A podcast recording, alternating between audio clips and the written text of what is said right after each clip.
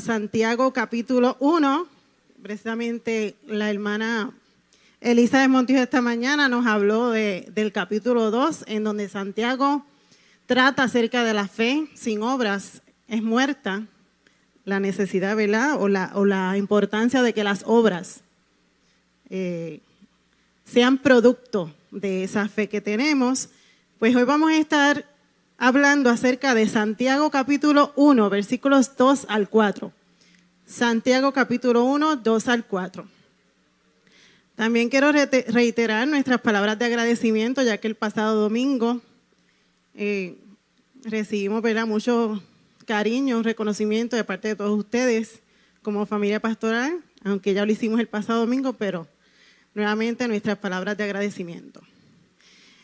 Dice así, hermanos míos, tened por sumo gozo cuando os halléis en diversas pruebas, sabiendo que la prueba de vuestra fe produce paciencia. Mas tenga la paciencia su obra completa, para que seáis perfectos y cabales, sin que os falte cosa alguna. Gozosos en las pruebas. Padre Santo y bueno, te damos gracias por el privilegio de estar en tu casa, por el privilegio de reunirnos, Señor, como un solo cuerpo que somos, adorar y glorificar tu nombre. Gracias, Señor, por cada uno de los hermanos aquí presentes, los que nos ven, los que no están aquí, Señor. Oh Jehová, tú conoces mi necesidad en esta hora. Tú conoces la necesidad de mis hermanos. Oh Jehová, para ti no hay nada imposible. Para ti no hay nada imposible, Señor. No hay nada ni nadie más grande que tú, Señor. Oh Jehová, en el nombre de Jesús ministra a nuestras vidas en esta hora a través de tu palabra, Señor porque tu palabra es viva y eficaz, Señor. Y en esta hora, Señor, nos presentamos ante tu presencia. Que cada palabra, Señor, que salga de mi boca sea dirigida por tu Santo Espíritu para bendición, Señor, de mis hermanos. En el nombre de Jesús. Aleluya. Puede sentarse, gloria a Jesús.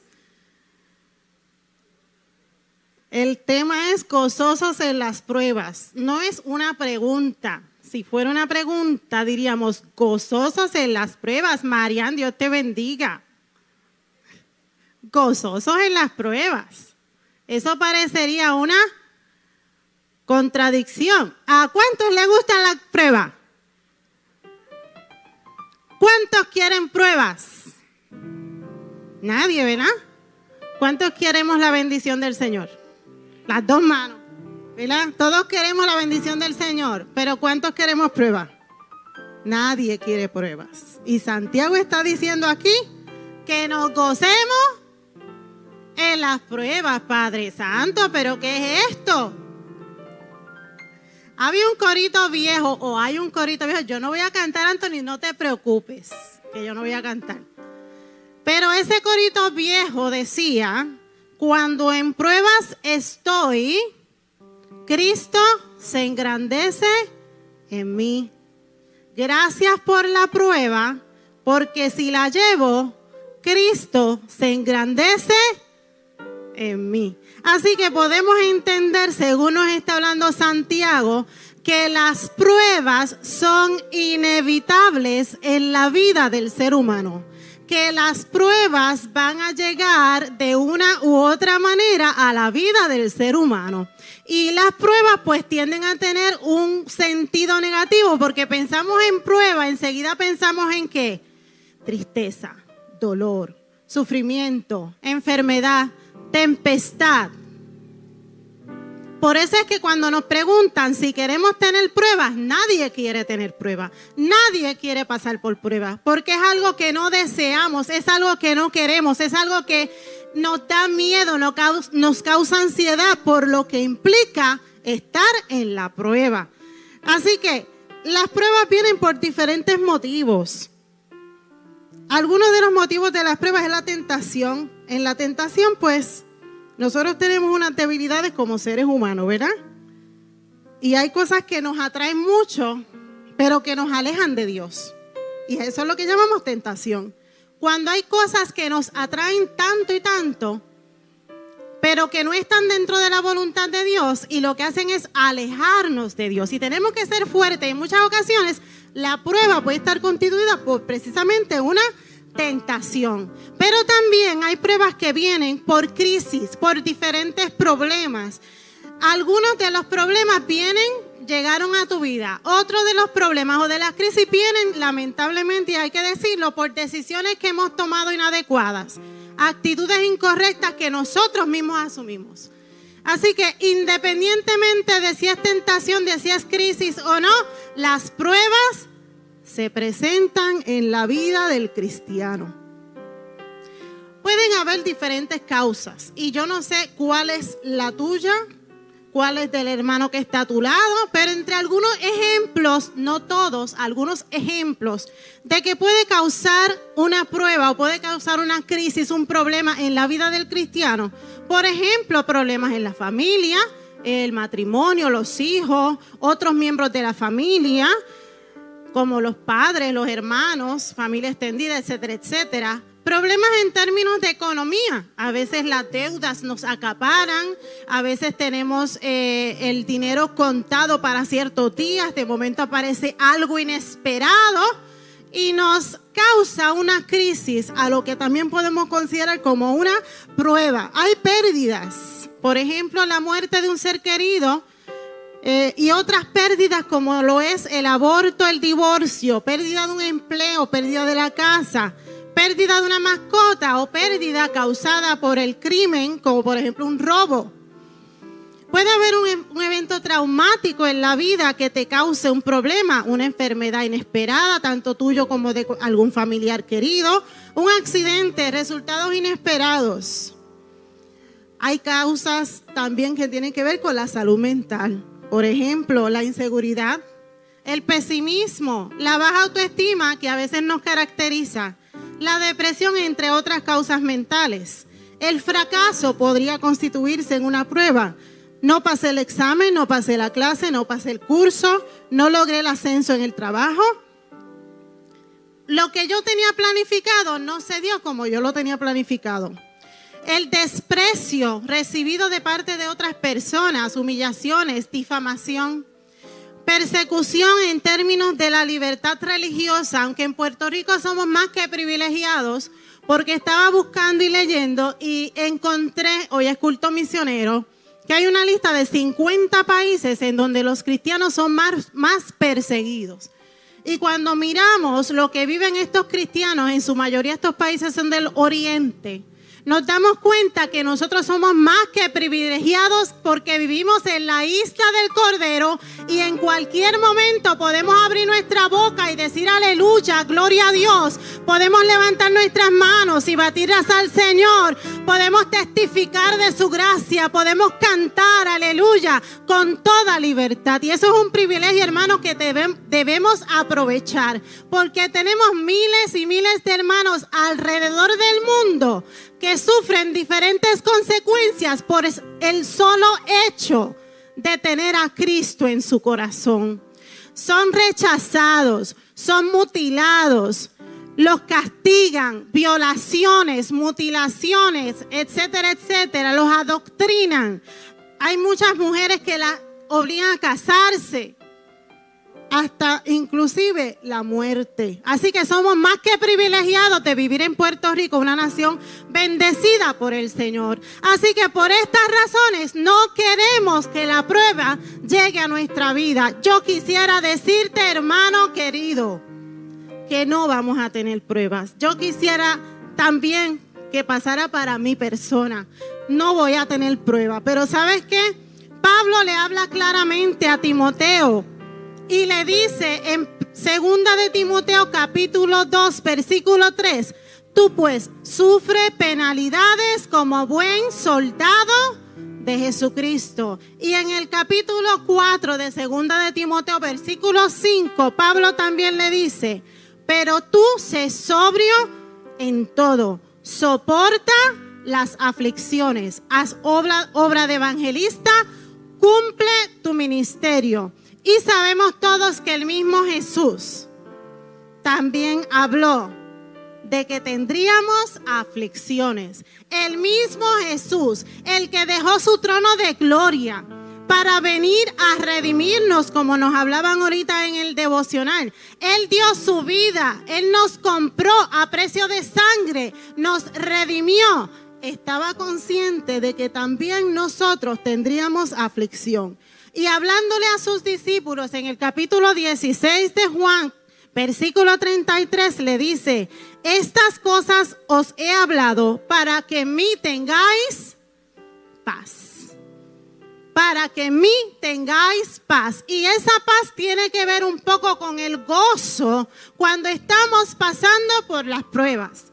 Porque la invitación de Santiago es que en medio del momento difícil, en medio de la prueba, en medio del, dolor, del sufrimiento, de la crisis, que estemos gozosos. Y eso es sumamente difícil. Eso es sumamente difícil. Y Jesús le dijo a sus discípulos, yo quiero que ustedes estén en paz, que tengan mi paz. Pero no se lo garantizo, sino que les dice, en el mundo tendréis aflicción. En el mundo tendréis aflicción.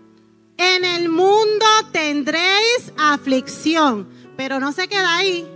Dice, pero confiad, porque yo he vencido al mundo. Y aquel que ha vencido al mundo está con usted y está conmigo. Aquel que venció al mundo es el que nos fortalece, nos da la fuerza para pasar a través de la prueba que tengamos que atravesar y terminarla en victoria en su nombre. Aleluya. No estamos solos tenemos la paz de Cristo. En el momento difícil tenemos paz y tenemos también el gozo. Vamos a ver algunos ejemplos de cómo es posible tener ese gozo en medio del momento difícil, que son muchos, ¿verdad?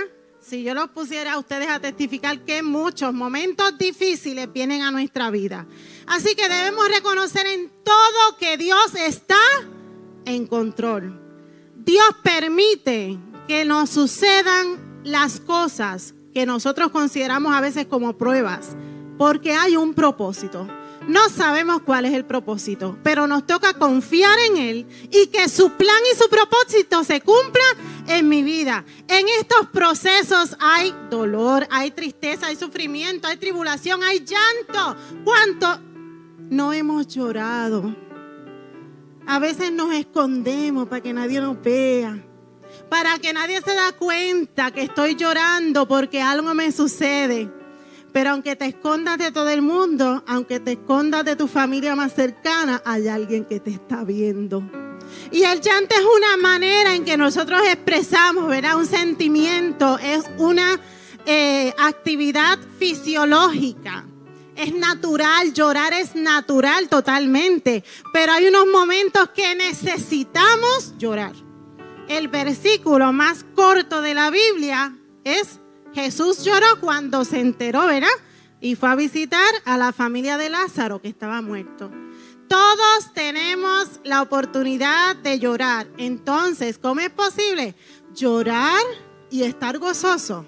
Estar en dificultad y estar gozoso. Eso solamente lo hace el que tiene a Cristo en su corazón. Ese solamente lo hace el que ha sido lavado con la sangre de Cristo. No te rebeles. ¿Por qué a mí? Porque la voluntad de Dios es esa. No desfallezca. El Señor es tu fortaleza. No te paralices. Eso es lo que quiere el enemigo, detener el plan de Dios para tu vida. Que te desanimes, que te paralices. ¿Recuerdan el jueguito uno, dos, tres pescados? El que ganaba era el que no que no se movía, ¿Sabes lo que quiere el enemigo? Que tú no te muevas. Que te quedes paralizado. ¿Para qué? Para que el plan de Dios no se cumpla. Para que Dios no te utilice. Para que Dios no se glorifique en tu prueba. Eso es lo que quiere el enemigo de las almas. Destruirte, paralizarte, desanimarte. Y no le vamos a permitir eso en el nombre del Señor. Aunque no tengamos fuerza, sabemos que Él está con nosotros. Aunque creamos que terminó todo ahí, Él está con nosotros. Aunque creamos que no tenemos las características necesarias para ser un instrumento del Señor, Él en su misericordia nos escogió. Aunque se levante el enemigo como se levante, sea un gigante, sea una piedra, sea lo que sea, y la circunstancia parece no tener alternativa, Él está contigo. Él está conmigo. Y cuando tú veas el mar que parece que no hay sitio para, para caminar, Él abre el mar, aleluya. Cuando tú veas que no hay solución, el Señor interviene, gloria a Jesús. Aleluya. No tengas miedo, no tengas temor. Mire mi hermano, este tiempo que estamos en este mundo es poco comparado a la eternidad. Así que las dificultades que tenemos aquí jamás se van a comparar a la gloria que disfrutaremos si vencemos. Aleluya. Las pruebas pueden ser muy difíciles. Es como cuando los metales son sometidos al fuego. Pedro habla de eso en segunda de Pedro capítulo 1 versículo 6, en lo cual vosotros os alegráis, aunque ahora por un poco de tiempo, si es necesario, tengáis que ser afligidos en diversas pruebas, para que sometida a prueba vuestra fe, mucho más preciosa que el oro, el cual, aunque perecedero, se prueba con fuego, sea hallada en alabanza, gloria y honra cuando sea manifestado Jesucristo. Aleluya. ¿Cuántos pueden levantar su mano? Gozosos en la prueba, gozosos en la prueba. Santiago 1.4 dice, que fue uno de los versículos que leímos en el inicio, mas tenga la paciencia su obra completa, para que seáis perfectos y cabales sin que os falte cosa alguna. Quiere decir que las pruebas son inevitables y también son necesarias. Las pruebas son inevitables, pero también son necesarias. ¿Para qué? Para que podamos llegar a la estatura del varón perfecto, a la imagen y semejanza de quien nos creó, porque así fue que nos creó, a su imagen y semejanza, parecernos cada día a Jesucristo, estar más cerca de Jesucristo, porque al fin de los tiempos estaremos en una eternidad con Él.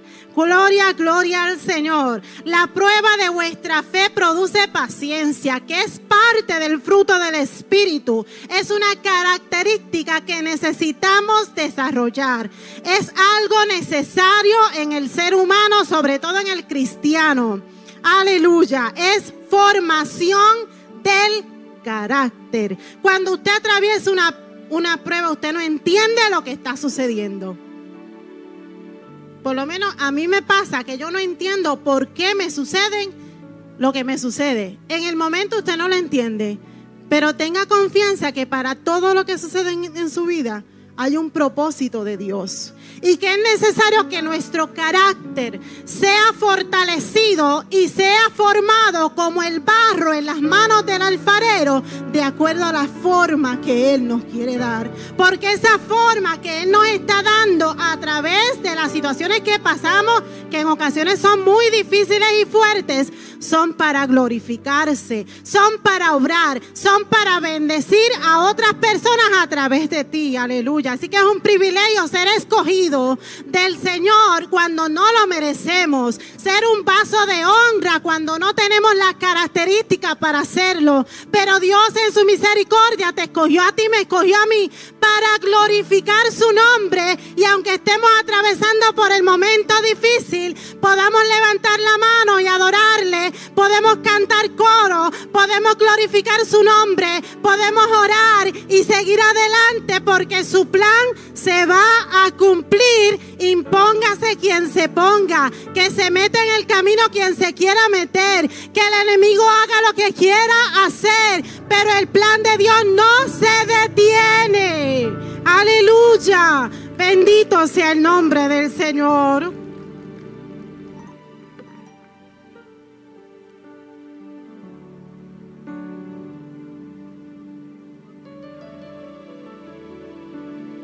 Jesús. Aleluya. En los estudios bíblicos que se están dando los martes, que aprovecho ¿verdad? para invitarles, ya estamos casi terminando el libro de los Hechos. En el capítulo 16 se relata la historia de Pablo y Silas en Filipos. Pablo y Silas se dirigían hacia Macedonia porque eh, Pablo tuvo un sueño, una visión en donde vio a un varón macedonio pidiéndole que pasara a Macedonia. Iba rumbo a Macedonia. En ese camino se detiene en Filipos y en el, en el lugar había una señora, una dama, que vendía púrpura, se llamaba Lidia, como mi mamá, mi mamá se llama Lidia. Y Lidia aceptó al Señor Jesucristo, se bautizó y los hospedó allá en Filipos. Ellos salían a orar y se le presenta una joven con un espíritu de adivinación. Y ese espíritu de adivinación reconoce que tanto Pablo como Silas eran varones de Dios aparentemente habían insistido bastante al punto de que ya Pablo estaba un tanto molesto y reprende el espíritu en el nombre de Jesús, te vas y el espíritu se fue. Fíjense que esto es una acción, una bendición, si vamos a ver. Pues sabe qué, hermano, lo apresaron y lo acusaron de que estaba alborotando y allí lo metieron preso en la cárcel de Filipos no tan solamente lo metieron preso. O sea, yo te estoy hablando de un testimonio de una persona que vivió en carne propia lo que es la prueba, lo que es la dificultad. Y en este caso, Pablo sufrió esto y Silas de manera injusta. De manera injusta. ¿Y por qué lo señalo y lo subrayo, hermano? Porque yo no sé si lo que tú estás atravesando en este momento ha sido por algo injusto. Ha sido por alguien que te hizo algo. Ha sido por alguien que dijo algo que no era correcto. Ha sido por alguien que la envidia lo condujo a destruirte o a intentar destruirte. Pero allí estaba Pablo y Silas injustamente, no tan solamente en la cárcel sino que antes de meterlos en la cárcel los habían agolpeado y le habían azotado muchas veces. Así que usted se va a imaginar este escenario. Están agolpeados, azotados, están en el calabozo de más adentro porque el carcelero recibió unas instrucciones específicas que tenía que haber seguridad. ¿Sabes por qué? Porque es eso es lo que quiere el enemigo. Encarcelarte, encarcelar tu bendición, encarcelar el propósito de Dios para tu vida. Y no tan solamente que lo encarcelaron, sino fue que en el calabozo más adentro, golpeado y con sus pies en un cepo. ¿Qué significa eso? Que no se podían mover. Yo lo visualizo como el yugo de los bueyes, si lo han visto. Es una pieza de madera grande y larga en donde le hacían unos huecos para colocar los pies de la persona que quedaban en un ángulo incomodísimo para esa persona. Pues allí estaban Pablo y Silas. En la cárcel de más adentro que tal vez no había ni un rayo de luz. Tal vez todo lo que veían era plena oscuridad.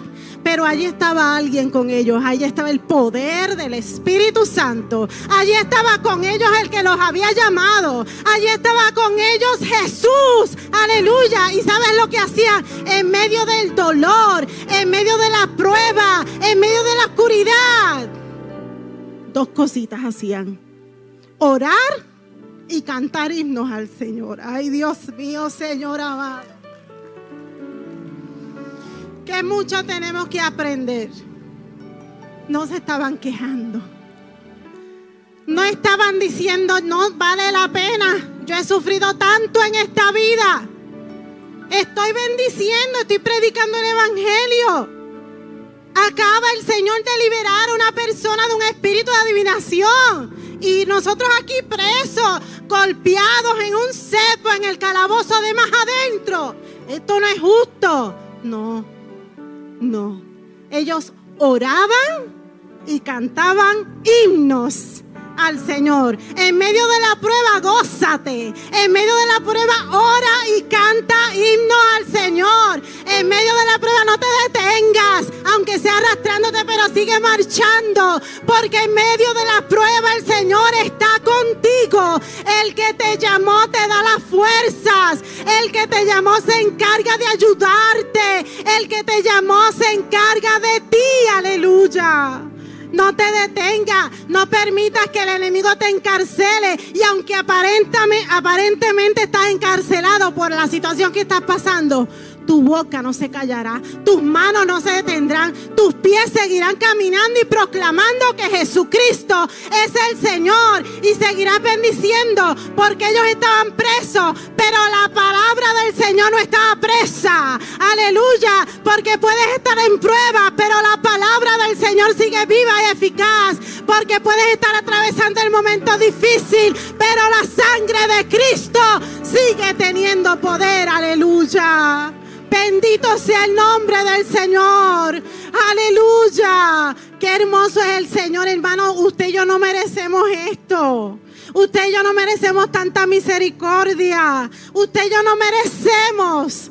Fíjense, hermanos, lo que pasaron estos hermanos y lo que hoy en día muchos hermanos nuestros están pasando en diferentes partes del mundo.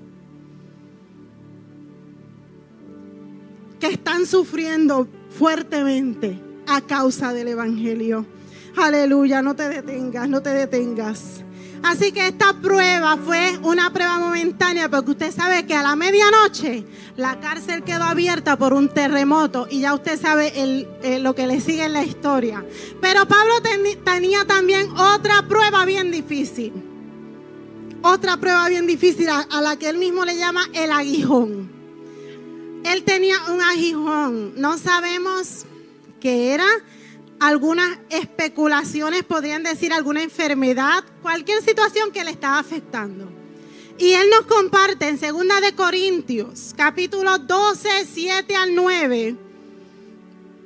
Y para que la grandeza de las revelaciones no me exaltase desmedidamente, me fue dado un aguijón en mi carne. Escuche bien, un aguijón en mi carne, un mensajero de Satanás que me abofetee, para que no me enaltezca sobremanera, respecto a lo cual tres veces he rogado al Señor que lo quite de mí y me ha dicho, bástate mi gracia, porque mi poder se perfecciona en la debilidad. Aleluya. ¿Cuántos somos débiles?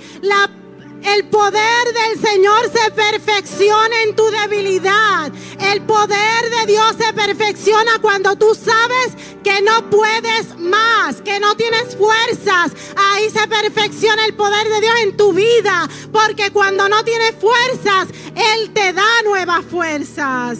Aleluya. Y decía Pablo, yo estoy pasando esto. He pasado mucho más. Si seguimos en 2 de Corintios capítulo 2, 11, eh, del 23 al 30, ahí eh, Pablo nos comparte una gran cantidad de sufrimientos que tuvo. Si examinamos la vida de Jesús, nos daremos cuenta que Jesús pasó también mucho sufrimiento. Si examinamos la vida de los primeros cristianos, nos daremos cuenta que sufrieron mucho. Si buscamos la vida de los primeros reformadores de la reforma protestante, como por ejemplo uno de los precursores que se llamaba Juan Hus, que fue quemado en la hoguera por no negar a Jesucristo, porque una de las cosas que decía Juan Hus era que la cabeza de la iglesia es Jesucristo. Y por esa razón de que no estaba de acuerdo con los estatutos de la iglesia católica, romana y apostólica, lo quemaron en la hoguera. ¿Y sabe cómo murió Juan Hus?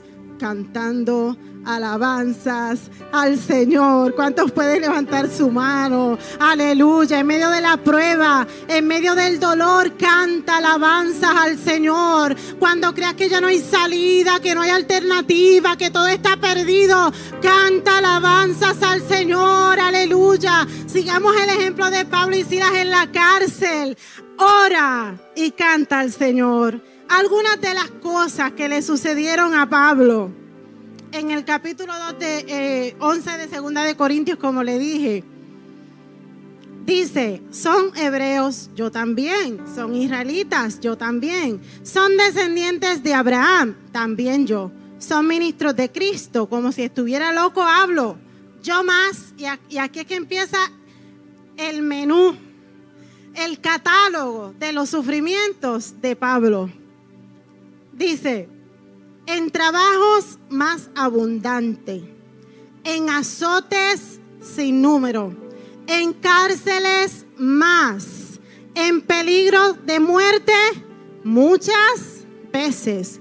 De los judíos, cinco veces he recibido 40 azotes menos uno, o sea, 39. Tres veces he sido azotado con varas, una vez apedreado Tres veces he padecido naufragio. Una noche. Ay, hermano, esto está fuerte. Y un día he estado como náufrago en el mar, en alta mar. En caminos, muchas veces.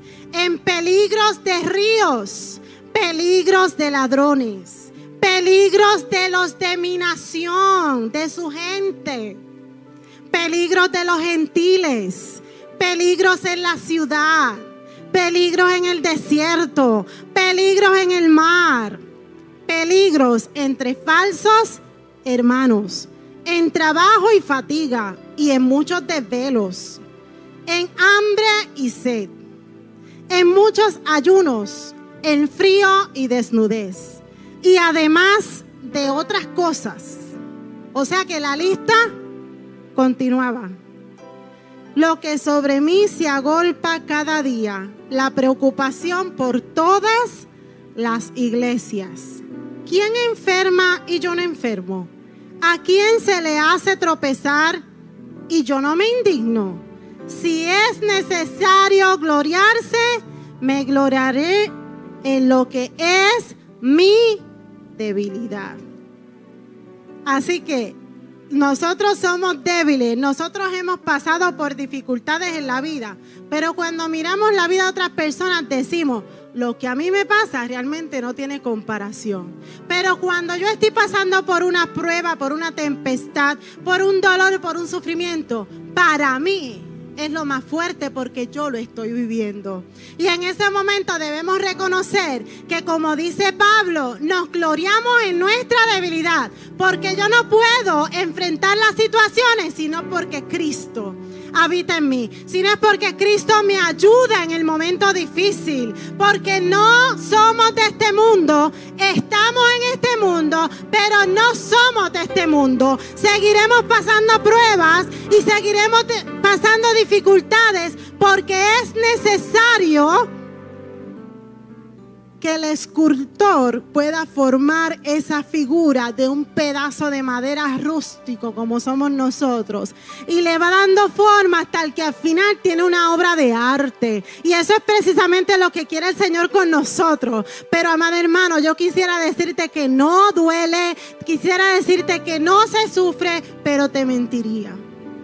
Lo que sí puedo decirte es que sigamos adelante, porque el Señor prometió estar con nosotros, porque Él es nuestro pastor, porque cuando pensamos que estamos solos, Él está con nosotros, porque cuando pensamos que todo el mundo nos ha abandonado, el Señor está con nosotros. Vamos a acudir a Él, vamos a acudir a su voluntad, vamos a acudir a su palabra y tendremos respuesta y veremos el oportuno socorro, gloria a Jesús. ¿Cuánto puede levantar su mano y adorar al Señor? Aleluya. Recuerde siempre, hermano, todos los hermanos cristianos que a través del mundo están pasando por una serie de persecuciones que son sumamente fuertes, incluidas en ellas la muerte, como les decía ahorita. La sorpresa de Pablo cuando le dijo cuando comparte, ¿verdad? Que tres veces ha pedido que le quite el aguijón a Dios. Y la respuesta de Dios cuando le dice, bástate mi gracia. Y yo quiero que tú le pongas tu nombre al principio de esa frase. Ani, bástate mi gracia. Teddy, bástate mi gracia. Magdi, bástate mi gracia. Iglesia de Dios Pentecostal de Arecibo Pueblo, bástate mi gracia porque mi poder se perfecciona en la debilidad. Aleluya. No te va a quitar el problema, no te va a quitar la prueba, sino que te va a dar algo mejor. No va a hacer lo que tú digas, como tú digas o lo que tú entiendas que es correcto, sino que te va a dar su gracia que sobrepasa todo entendimiento. Te va a dar su gracia para que puedas soportar la prueba y salir victorioso en su nombre. No te va a dar lo que tú quieres, te va a dar lo que realmente necesitas. Aleluya, gloria a Jesús. Aleluya, qué hermoso es el Señor. Qué hermoso es el Señor. Aleluya. No nos da lo que merecemos, tampoco lo que pedimos. Nos da exactamente lo que nosotros necesitamos porque su voluntad es perfecta. Aleluya. Segunda de Corintios 4, versículos 16 al 18 dice, por tanto, no desmayamos antes, aunque este nuestro hombre exterior se va desgastando, el interior no obstante se renueva de día en día. ¿Y sabes cómo se renueva? A través de las pruebas, a través de los momentos difíciles, a través de la tribulación. Este cuerpo se va desgastando, pero el espíritu crece. Es necesario que la carne mengue y que el espíritu crezca, porque al fin y a la postre la eternidad no es para este cuerpo ni nada de lo que tenemos en este mundo, sino para el espíritu, el hombre interior que se va fortaleciendo de día en día a través de las pruebas, de las tribulaciones, de los momentos difíciles. Y sigue diciéndole Pablo a los corintios, porque esta leve tribulación, estamos hablando del hombre del cual acabamos de hablar unos minutos antes, con la lista de todos los momentos difíciles que pasó o algunos de ellos que había pasado en la trayectoria de su ministerio. Este mismo hombre le está diciendo a los corintios que esto es una leve tribulación. Iglesia de Dios Pentecostal de Arecibo. Lo que estemos pasando es una leve tribulación. ¿Sabes por qué? Esta leve tribulación momentánea produce en nosotros cada vez una más excelente y eterno peso de gloria. Aleluya. No mirando nosotros las cosas que no se ven, sino las que no se ven. Pues las cosas que se ven son temporales, pero las que no se ven son eternas. Si usted quiere vivir con Cristo, usted tiene que morir con Cristo. Usted tiene que tomar su cruz cada día. Usted tiene que negarse a sí mismo y seguir adelante en su nombre, pasando por ríos, tempestades, desiertos, dificultades. No importa lo que pase, pero usted sigue adelante en el nombre de Jesús. Porque al final vamos a tener la recompensa. Esto que estamos viviendo aquí es algo leve, es algo pasajero, pero depende cómo vivamos en este poco tiempo que nos toca vivir en la tierra, entonces iremos a la eternidad con Cristo. Y entonces podremos decir, se acabó la tribulación, se acabó el llanto, se acabó el dolor. Ahora estoy con mi Cristo en las moradas celestiales. Valió la pena el sufrimiento, valió la pena el llanto, valió la pena el padecimiento, valió la pena esta leve tribulación, porque es necesario para que la gracia del Señor y el poder de su gloria se manifieste en mi vida y podamos llegar a esa eternidad y esas mansiones celestiales que Él ha preparado para cada uno de nosotros. Digo, si la quieres, si la quieres, si la quieres, si no la quieres no hay problema, porque esto es totalmente voluntario, aleluya. ¿Cuántos pueden adorar al Señor gozosos en las pruebas? Yo no sé que si tú estás pasando por una prueba en este momento, pero tú lo sabes. Gózate en la prueba. Gracias, Señor, por la prueba. Gracias, Señor, por la prueba, porque en medio de la prueba tú te engrandeces. Gracias, Señor, por la prueba, porque en medio de la prueba tu gracia me sostiene, me ayuda a pasar. Gracias por la prueba, Señor, porque me estoy formando, está formando mi carácter para ser cada día más semejante a ti, para poder llegar cada día a quien tú quieras que yo sea, Señor, para agradarte cada día más. Gracias por la prueba, Señor. Gozosos en la prueba Bástate con mi gracia. Gózate en las debilidades. Gózate cuando estás pasando por momentos difíciles. ¿Y sabes por qué? Porque si nada pasa en tu vida, hay que preocuparse. Si tú estás pasando la chilling, si todo está bien, si todo está en su lugar, entonces tienes que preocuparte. ¿Sabes por qué? Porque esa es la estática que quiere el enemigo en tu vida. Eso es lo que quiere el enemigo. Todo está bien. No tengo necesidad de Dios si todo está bien. No tengo necesidad de ir a la iglesia. Todo está marchando como a pedir de boca. Y eso es precisamente lo que quiere el enemigo. Entonces, es mejor estar en medio de las pruebas. Es mejor estar en medio de la tribulación. Porque sabemos que Dios está obrando. Porque sabemos que Dios nos está formando. Porque sabemos que el propósito de Dios se va a cumplir aunque duela. Aleluya. Gloria a Jesús. Yo sé que no es fácil porque nosotros no queremos el dolor. Nosotros no queremos sufrir. No queremos la tristeza. Aleluya. Gloria a Jesús. Romanos 8:18 dice. Pues tengo por cierto que las aflicciones del tiempo presente no son comparables con la gloria venidera que en nosotros ha de manifestarse. ¿Qué pues diremos a esto? Si Dios es con nosotros, ¿quién contra nosotros? Dilo fuerte, si Dios es con nosotros, ¿Quién contra nosotros? El que no escatimó ni a su propio Hijo, sino que le entregó por todos nosotros. ¿Cómo no nos dará también con Él todas las cosas? ¿Quién acusará a los escogidos de Dios? Dios es el que justifica. ¿Quién es el que condenará. Cristo es el que murió, más aún el que también resucitó, el que además está a la diestra de Dios, el que también intercede por nosotros. ¿Quién nos separará del amor de Cristo? Tribulación o angustia o persecución o hambre o desnudez o peligro o espada, como está escrito, por causa de ti somos muertos todo el tiempo, somos contados como ovejas de matadero. Antes en todas estas cosas, somos más que vencedores por medio de aquel que nos amó. Por lo cual estoy seguro que ni la muerte ni la vida, ni ángeles ni principados, ni potestades, ni lo presente, ni lo porvenir, ni lo alto, ni lo profundo, ni ninguna cosa creada nos podrá separar del amor de Dios que es en Cristo Jesús, Señor nuestro. Nada ni nadie, nada, nada, nada te podrá separar del amor de Dios. Nada, nada, nada, nada, ni tú mismo, ni tú mismo, ni aunque te creas que no sirven, aunque que, te creas que tú no vales nada, aunque te creas que Dios a ti no te usa para nada, ni siquiera tú mismo se va a interponer ante el amor de Cristo. Imagínese que su amor fue tan grande que murió. Imagínese que sabiendo lo que tú y yo íbamos a hacer, lo desobedientes que somos,